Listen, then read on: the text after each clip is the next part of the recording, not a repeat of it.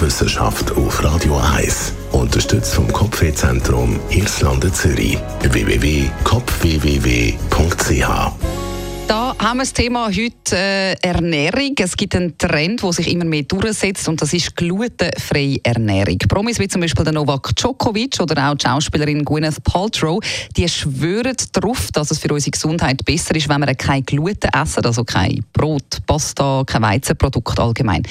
Immer mehr Menschen haben tatsächlich eine Glutensensitivität und Verdauungsprobleme, wobei man nicht genau sagen oder testen kann, ob die Gluten wirklich geschult sind.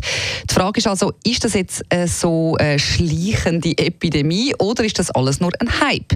Warum haben plötzlich immer mehr Menschen das Gefühl, dass sie Bauchweh haben und Verdauungsprobleme wegen der Gluten?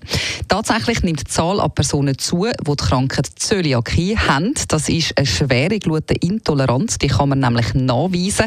Das ist eine Autoimmunreaktion im Darm, auch durch Gluten, die schwere gesundheitliche Probleme auslöst. Rund 1% der Schweizer Bevölkerung hat Zöliakie. Und eben nebendran sind dann ganz viele und immer mehr, die einfach sagen, sie hätten eine sogenannte Glutensensitivität.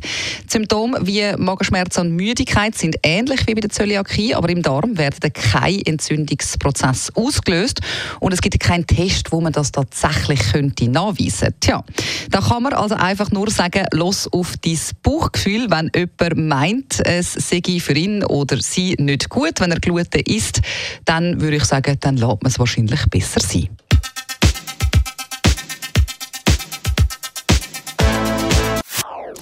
Das ist ein Radio 1 Podcast. Mehr Informationen auf radio1.ch.